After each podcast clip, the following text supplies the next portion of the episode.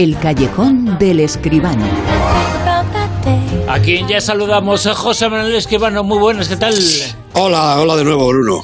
El mundo del cine, el cine español ha sido noticia en la actualidad. La marcan los eh, premios más importantes del cine europeo y los premios más importantes que se acaban de entregar de el cine español según, según el criterio de los eh, profesionales de la producción, es decir, los que tienen dinero y los que apuestan en esta industria.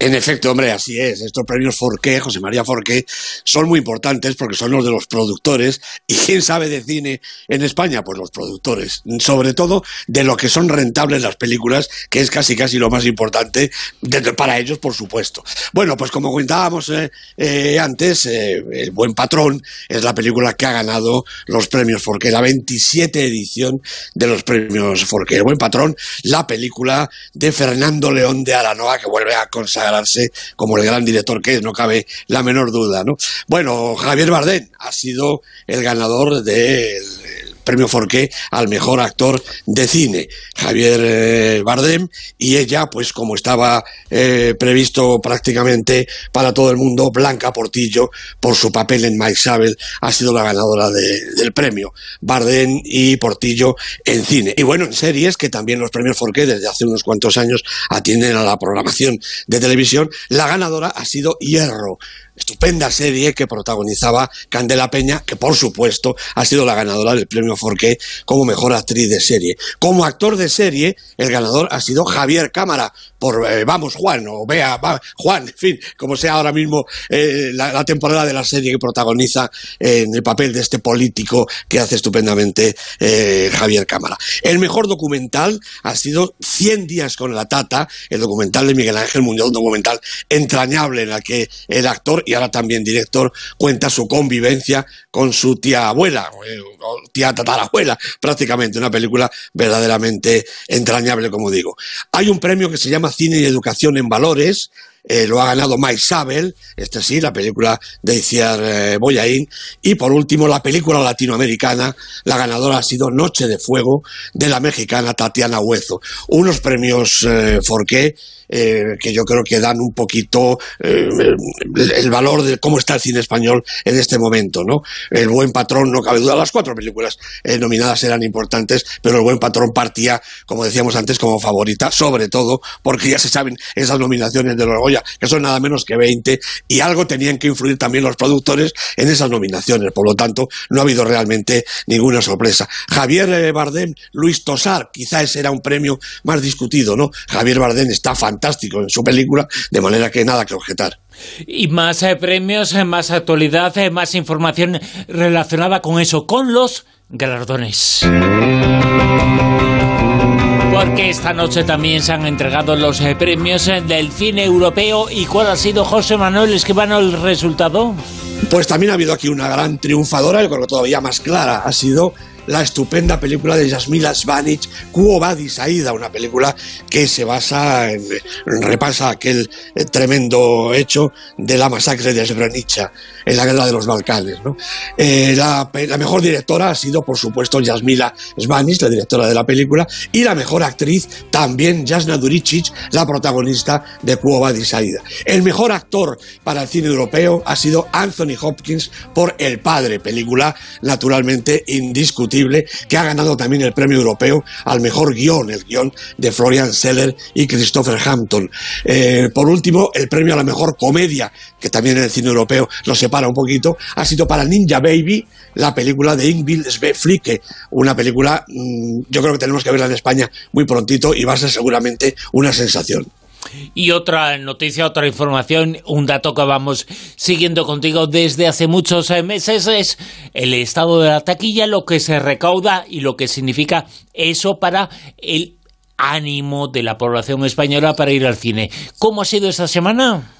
Bueno, pues este pasado fin de semana ha vuelto a subir la taquilla, Bruno. Esto es una noticia estupenda. Ha subido Con todo el miedo que se ha extendido en la sociedad. Efectivamente, efectivamente. Eh, bueno, pues ha subido un poquito. Hemos rebasado ya esa cifra que ya hemos planteado, que es mítica, de los 5 millones. No sé si vamos a llegar a los 10 que pretendíamos, pero estamos por encima de los 5, ¿no?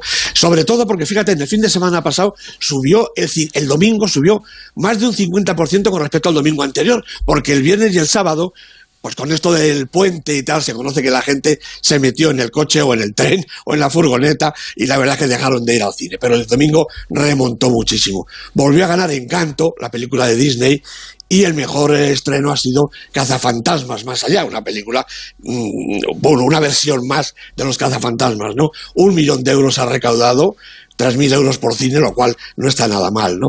Y fíjate, una curiosidad, El amor en su lugar, la película de Rodrigo Cortés, una película realmente, eh, yo creo que extraordinaria en todos los sentidos, ha quedado en, el puesto 11 de la taquilla, con 76.000 euros y 900 euros por cine se ha estrenado en unos 80 pantallas. Es una pena porque con un poquito más de estreno, un poquito más de fe en la propia película, habría recaudado con toda seguridad una cantidad de, euros más importante. Bueno, ha sido así, no está mal de momento para empezar, pero es una película española y que desde luego tiene que remontar. El amor en su lugar en la película nueva de Rodrigo Cortés, que ha recibido un eh, baño espectacular a favor extraordinario del mundo de la crítica, os habéis eh, puesto, eh, no todos en de acuerdo, sino que la película es extraordinaria, es seguramente la obra de madurez de Rodrigo Cortés. Hombre, sin ninguna duda, una obra de madurez y además una obra de arte. Eh, por los cuatro costados por donde se tome, ¿no? Mm, como imagen, como eh, fotografía, como música, como interpretación, bueno, una película realmente, de momento, desde luego, la cumbre de la obra de Rodrigo Cortés. Desde luego que lo tendremos aquí a Rodrigo Cortés hablando de esa película que se acaba de estrenar, El amor en su lugar, y también se acaba de estrenar una película, va a ser el comentario, la crítica de esta noche, entrañable sobre el mundo, sobre la realidad, sobre lo que es la vida, precisamente si titula así la película. La vida era eso. ¿De dónde eres? Pues nacer nací en Almería. Pero ahora me venía aquí de temporera. Es que aquí te pagan guay, ¿sabes? Y te hacen contrato. Madre mía, la que salía en Madrid, ¿eh? ¿Pero qué ha pasado? Pues que la gente está hasta el coño. Piensa en algo bonito. ¿Lo tienes? Sí. Vale. Ahora piensas que estás en un sitio que te gusta.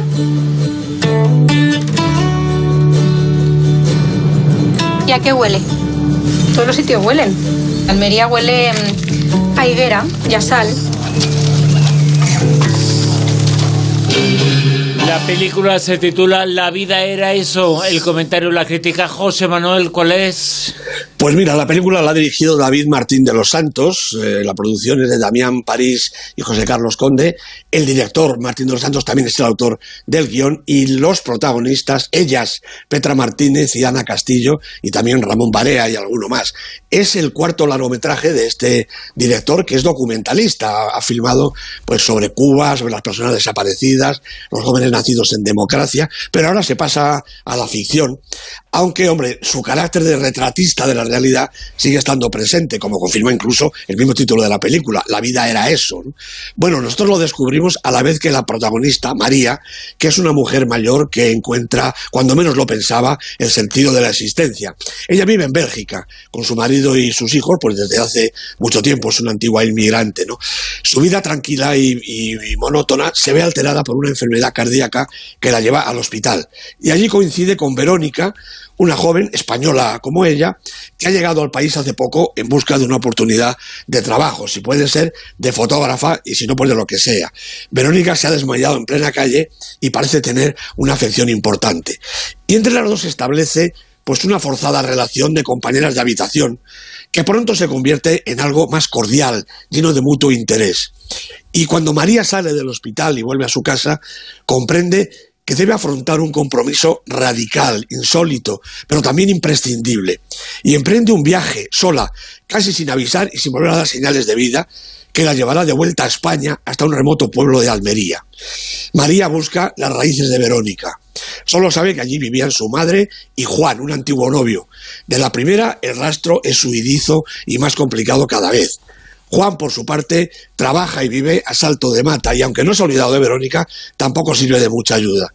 Y casi no hay más por dónde continuar. El pueblo está semidesierto y María apenas encuentra un sitio decente para quedarse los días necesarios. Lo más estimulante al final es la titubeante ayuda de Luca, un antiguo inmigrante eslavo que regenta un decrépito restaurante. Bueno, la película ha partido del encuentro de las dos mujeres, un choque generacional que se plasma sobre todo en la diferente expresión de los valores familiares y de pertenencia, en un mundo inestable que cambia y parece dinamitarse. No en vano la acción transcurre a través del 15 de mayo del 2011, con los sucesos que recoge la televisión belga y que ellas ven en el hospital. Es una premonición, por más que en el pueblo en el que aterriza María parezca anclado la inmovilidad y la decadencia, porque en ese escenario inerte, la mirada de María va a descubrir resquicios, rincones y pálpitos de un paisaje y unos personajes que tienen su propia vibración. Y empieza otro viaje, esta vez interior, esclarecedor, liberador. La vida era eso, es una pequeña joya de múltiples facetas, pero la principal habla del descubrimiento, de una posibilidad, de una apuesta, de una nueva existencia más real y más valiente. Hay otros aspectos que brillan especialmente. Martín de los Santos ha compuesto un excelente guion que progresa sin desfallecer estupenda, desde luego, en su papel, Ana Castillo, y magnífica también la fotografía de Santiago Racag, un personaje más en la película. Y fastuosa la interpretación de Petra Martínez. Bueno, a los que la conocemos desde hace tanto tiempo no nos sorprende nada. Lo sorprendente es que haya tenido que esperar hasta sus 77 años y 50 de carrera para su primera nominación a un Goya. La vida era eso, es ella, una actriz extraordinaria que se convierte en una mujer mayor con ojos de niña, capaz de comprometerse, asumirse y transformarse y con la dureza de un diamante que insiste en su destino contra viento y marea, y nunca mejor dicho que aquí, y al mismo tiempo con la ternura y la delicadeza del cristal, luminoso y transparente un auténtico prodigio, Bruno. La vida era eso, lo recomendamos eh, totalmente, José Manuel. La implicación social y humana ese está unido, pero la implicación con el ser humano del cine español no sé si tiene parangón en ningún otro cine importante del mundo, ¿eh? Pues mira, eh, Bruno, en, la gala de los Forqué la palabra ha sido talento. Todo el mundo ha hablado del talento del cine español. No sé si hay tantísimo talento, pero desde luego preocupación, interés y calidad en, lo que se hace, en la manera de hacerlo, sin ninguna duda. No sé si nuestros amigos eh, que nos escuchan están muy pendientes de cuántas películas españolas llevamos comentadas en lo que va de temporada. Cuántas buenísimas películas españolas llevamos comentadas. Bueno, y hoy, hoy mismo, hoy hemos mencionado algunas eh, que son muy implicadas y muy buenas. Esta, por supuesto, La vida era eso. Hemos eh, mencionado también El amor en su lugar y la gran triunfadora de todos los eh, premios de esta noche, El buen patrón. Las tres implicadísimas. Por supuesto que sí, sin duda. Vamos ya con el Super 10. La lista que nos sitúa esta semana en el puesto número 10. Bueno, pues una película española baja un poquito en su cuarta semana, White Down, la película de Jaume Balagueró con Freddy Highmore y Luis Tosar en los papeles protagonistas. Nueve. Película española, por supuesto, Espíritu Sagrado, de Chema García Ibarra, ha bajado un puesto. Esta película que el otro día calificaba de marciana y verdaderamente es una rara avis. Eh, Chema García Ibarra es un francotirador en el cine español, una película realmente diferente. Ocho. La Casa Gucci de Ridley Scott, eh, bueno, pues va bajando también. Adam Driver, Lady Gaga son los protagonistas, dos semanitas en el Super 10. Siete. Bueno, estreno en el Super 10 el Cazafantasmas, este nuevo Cazafantasmas, más allá. Ahora dirige Jason Reitman, el hijo de Ivan, pero lo hacen las películas exactamente igual que su padre. McKenna Grace, Finn Wolfhard son algunos de los chavales protagonistas. Seis. Repite posición Mike Sabel, la peli de Iciar Boyaín, que ha ganado el premio esta noche para Blanca Portillo, 11 semanas en el Super 10. 5. Encanto también repite posición la película de, Disney de la que hablábamos antes, con Byron Howard y Jared Bush de directores, una película de animación muy divertida y muy musical. 4. Película de la semana, atención, Lamb Cordero, podríamos decir, la película islandesa de Valdimar Johansson con Nomi Rapace, Hilmir Gurason, una película verdaderamente distinta, diferente y además apabullante. Una recomendación absoluta. Tres. Petit Maman, la película francesa de Céline Sciamma con Gabriel y Josephine Sand de protagonistas, seis semanas en el Super 10, en la tercera posición, igual que la semana pasada. Dos.